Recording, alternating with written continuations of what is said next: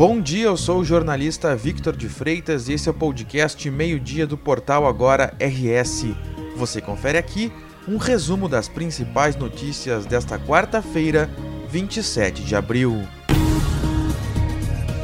Cinco pessoas foram encontradas mortas dentro de uma casa que fica dentro de um condomínio na manhã desta quarta-feira no bairro Santa Teresa, em Porto Alegre. Segundo informações preliminares, todas as vítimas são da mesma família. Dentre elas está um adolescente. Conforme a Brigada Militar, um homem matou a esposa, o filho e dois idosos com uma espingarda. Logo em seguida, ele atirou contra si. O quádruplo homicídio, seguido de morte do atirador, ocorreu na rua Dona Maria.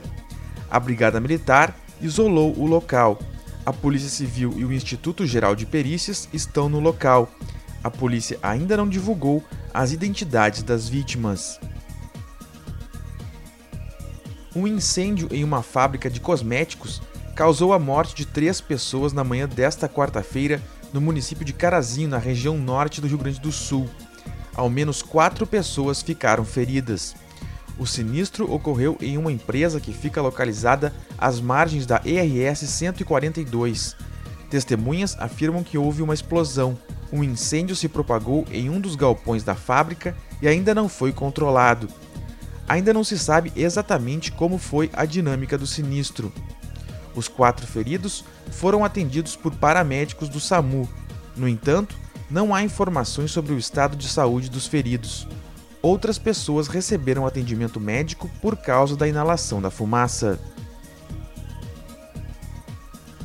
O DEMAI programou serviços para esta quarta-feira na zona norte de Porto Alegre.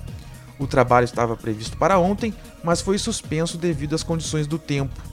Poderá faltar água nos bairros Farrapos, Humaitá, Navegantes e São João ao longo do dia. A interrupção no abastecimento começou cedo para drenar a rede até o início dos dois serviços que começaram às 9 horas da manhã. Os trabalhos são a conexão entre redes de uma nova adutora de 500 mm de diâmetro com a adutora existente na rua 18 de novembro, esquina da rua Professor Sarmento Barata, e também das redes na Travessa São José, esquina da rua Frederico Mendes. A previsão é normalizar o abastecimento à noite, podendo demorar mais nas partes altas.